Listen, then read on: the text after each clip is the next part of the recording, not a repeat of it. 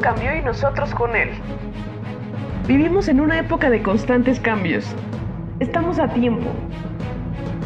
Un mundo nuevo aún es posible. Seamos parte del cambio. Sustento al límite.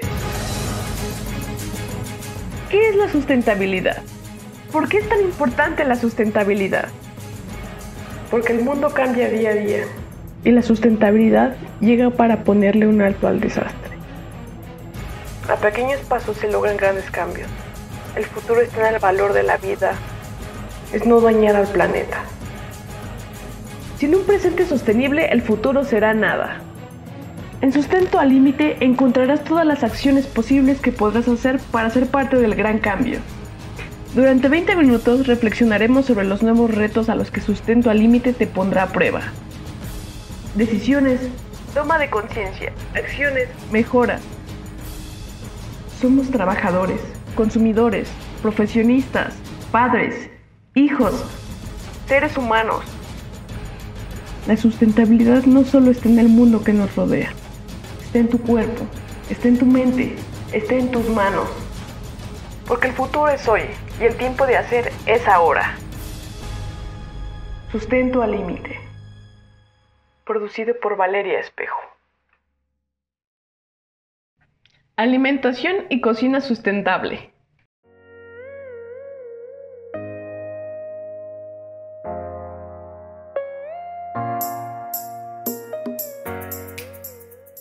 Hola chicos, bienvenidos a otro episodio de Sustento al Límite. Soy Valeria Espejo. El día de hoy vamos a enfocarnos en un tema que en lo personal me encanta. Y creo que muchos de ustedes seguro también. Y es la comida.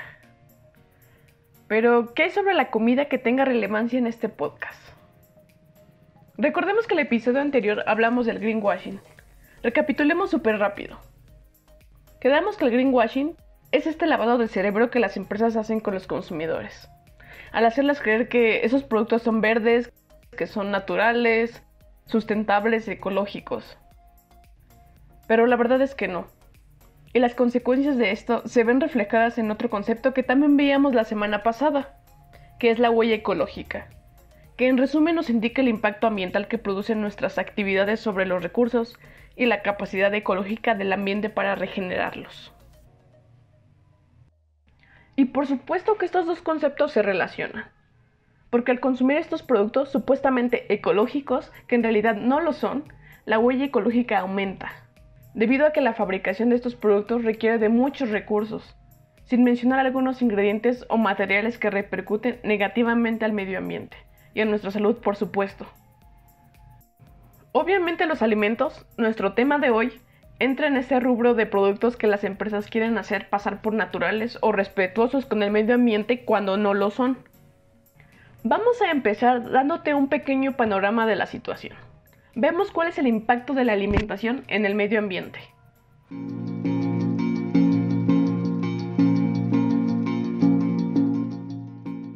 La ONU estima que la industria alimentaria es responsable de un 30% del consumo energético mundial y de un 22% de los gases que provocan el calentamiento global.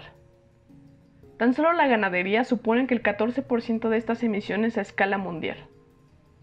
Si esto es en la actualidad, imagínate que según cálculos realizados por la Organización de Comida y Agricultura, en 2050 vamos a ser más de 9 mil millones de seres humanos en el planeta y que vamos a necesitar producir un 60% más de alimentos. Es una cantidad tremenda. Y estamos hablando solo de los alimentos. Y solo de la energía que consume y los gases que provocan. Pero hay más. Las consecuencias también son para los mares, porque las pescas masivas para satisfacer las demandas del pescado provocan la degradación de la biodiversidad y de los ecosistemas marinos. Pero también hay que considerar que eso es directamente la industria pesquera, pero en el campo las explotaciones agrícolas y ganaderas vierten productos químicos que contaminan los océanos y contribuyen al deterioro de los ríos, los lagos y las costas.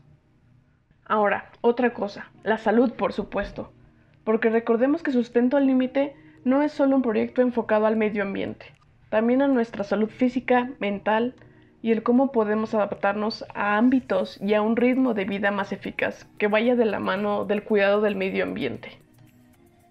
Y relacionado a nuestra salud, enfermedades como la obesidad están vinculados al consumo de productos de origen animal, cereales refinados y azúcares. Recientemente, Greenpeace ha publicado un estudio donde afirma que las dietas pobres en verduras, frutas y cereales integrales causan uno de cada cinco fallecimientos a nivel mundial y representan uno de los factores de riesgos más habituales en el desarrollo de enfermedades y de muertes prematuras. Entonces, ¿cómo cuidar al planeta mientras comemos de forma saludable y rica?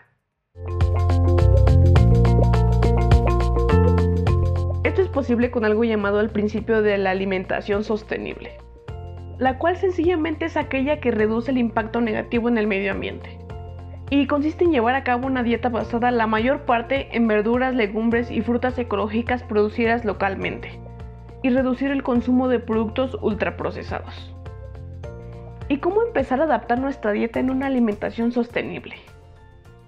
Hay muchas cosas que podemos considerar poco a poco, conforme vayamos notando los cambios y nos vayamos informando cada vez más. Pero para empezar quiero darte 5 tips que te servirán de base para una alimentación sostenible.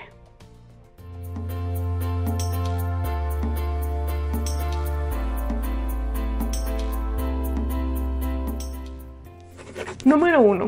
Equilibra tu dieta. Lo primero que debemos hacer es tener una base de origen vegetal. Frutas, verduras, legumbres, tubérculos, frutos secos, semillas, cereales, etc. Las legumbres son una importante fuente de proteína vegetal. Sobre todo la soya, habas, lentejas y garbanzos. En 100 gramos de leguminosas encontramos entre 19 y 35 gramos de proteína. Las proteínas de la soya son casi del mismo valor biológico que las de la carne. Número 2. Reduce el consumo. Las proteínas animales no hay que dejarlas de lado, pero sí reducir su consumo.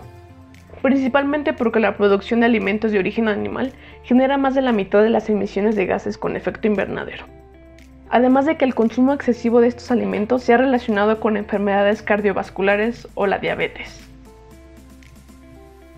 Número 3. Opta por lo natural.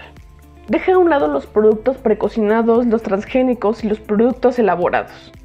Además de que este tipo de productos consumen más recursos, son dañinos para la salud. Número 4. Planificar las compras. Tienes que ser realista y llevarte lo que sabes que realmente vas a consumir. Llévate una lista con lo que vayas a necesitar en tu dieta semanal. Haciendo las cantidades justas nunca sobrará en comida y no tendrás que tirarla, y sobre todo no se te echará a perder. Comprar cosas a granel es una buena opción para un mejor control. Número 5. Apuesta por lo ecológico. Incluye en tu dieta productos libres de plaguicidas y fertilizantes. Estos son algunos tips que pueden ayudarte a iniciar una dieta más saludable y amigable con el medio ambiente. Pero la alimentación no es solo lo que comemos, sino cómo lo preparamos. Es importante recordar que también debemos adaptar nuestra forma de cocinar para optimizar recursos y no contribuir al deterioro del medio ambiente.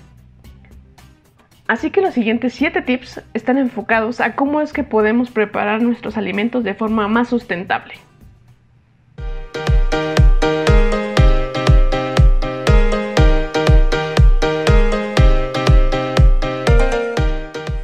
Cuando salgas por tu despensa, procura ir a las tiendas que hay por tu zona. Así contribuyes al desarrollo económico de la zona. No tiene sentido que compres un producto que se cultiva en la otra punta del mundo o de la ciudad. Porque para que llegue a tus manos se ha empleado una serie de recursos naturales inimaginables.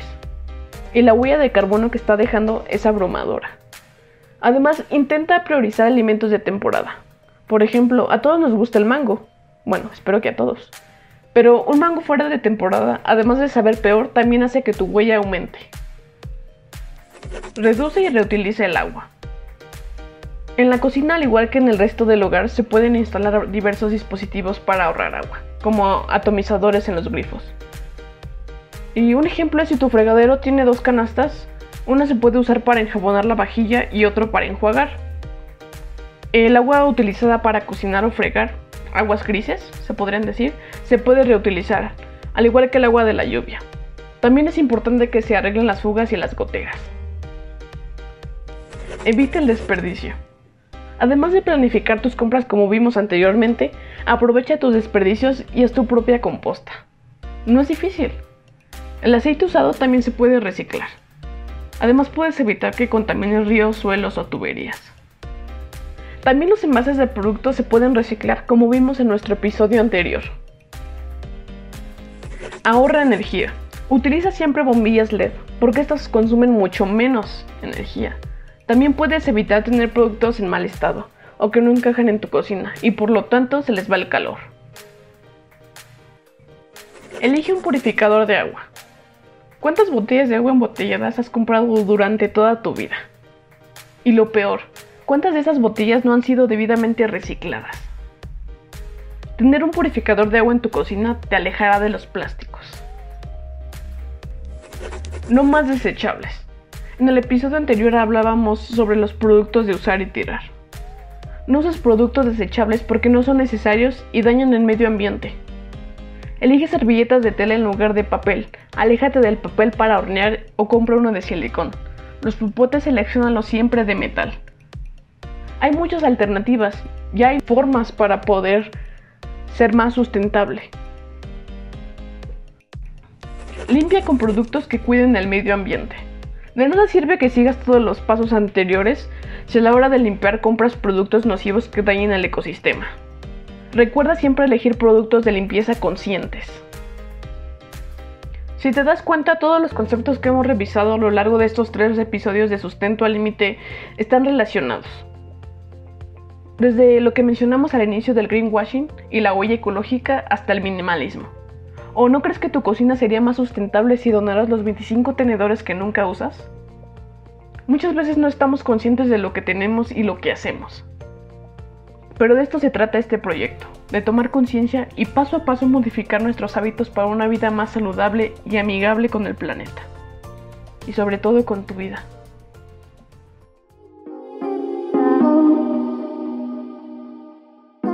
Artículos de opinión.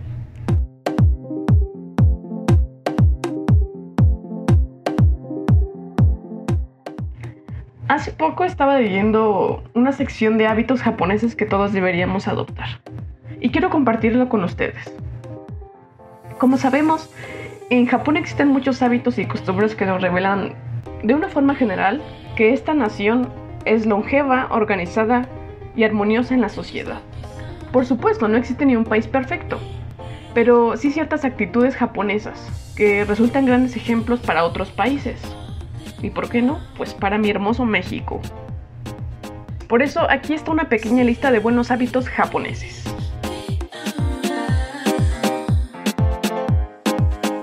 Quitarse los zapatos al llegar a casa. Personalmente mi familia y yo adoptamos por tener esta costumbre gracias a la pandemia. Es una manera de mantener nuestro hogar limpio y desinfectado. Entonces siempre antes de entrar a su casa eh, nos quitamos zapatos, tenis y nos quedamos con unas sandalias. Además de ser muy cómodo, ayuda mucho a mantener limpio el área. Han sacado muchas formas diferentes de poder desinfectar los zapatos, pero se me hace un excelente hábito.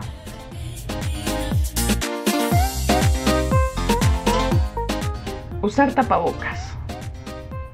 En Japón se usan el tapabocas desde hace varios años y simplemente para prevenir la transmisión de una simple gripe. Pero ahora con esta pandemia pues es obligatorio y es un hábito que debemos hacer en nuestra vida cotidiana, día a día, donde salgamos, donde vayamos. Esto va a ayudar a prevenir y ayudar a que los demás se prevengan de cualquier cosa.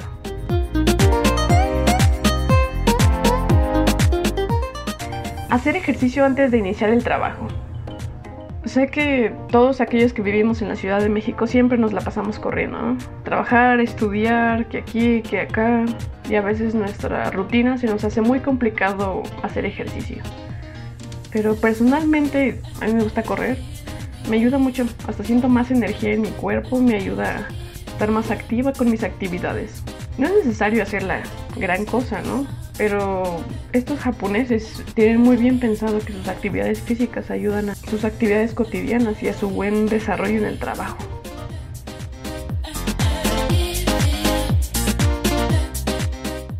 No tirar basura en la calle.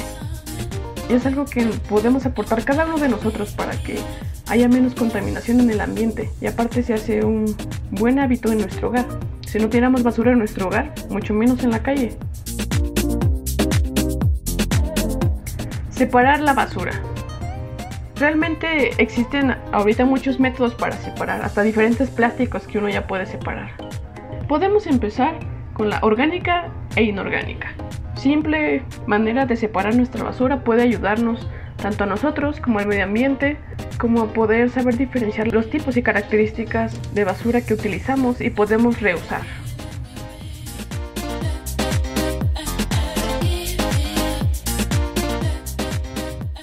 Recoger el excremento del perro. Todos amamos a los animales, o eso espero. Unos tendremos perros, otros gatos, no sé, depende.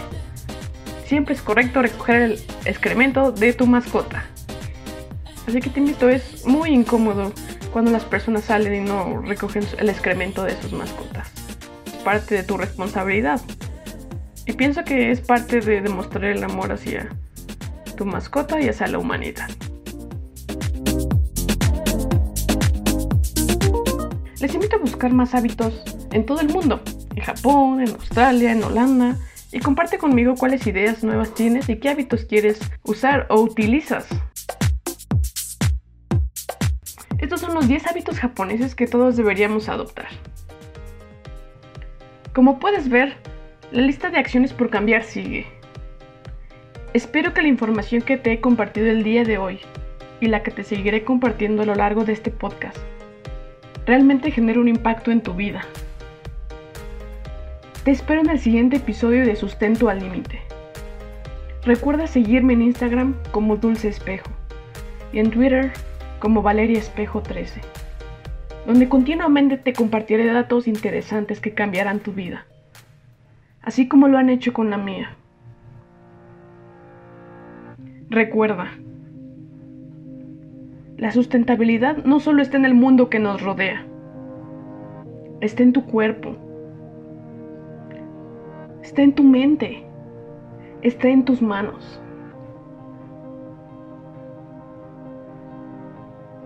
y quiero compartir un pensamiento antes de irme. Y el pensamiento de esta semana es, los momentos inusuales pueden lograr recompensas inusuales. Así que te invito a ti a tener momentos inusuales, a cambiar tu perspectiva, tu vida. Y sé que tendrás resultados inusuales.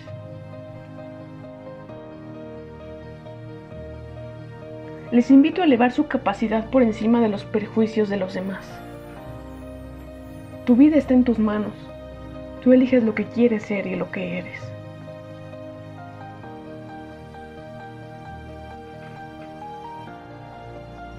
Recuerda, procura más tener una vida buena que una vida larga. Nadie sabe cuánto va a durar en esta vida. Pero si vamos a estar aquí, que sea buena. Vivamos para ser recordados. Vivamos para amar, sonreír, ayudar, aprender.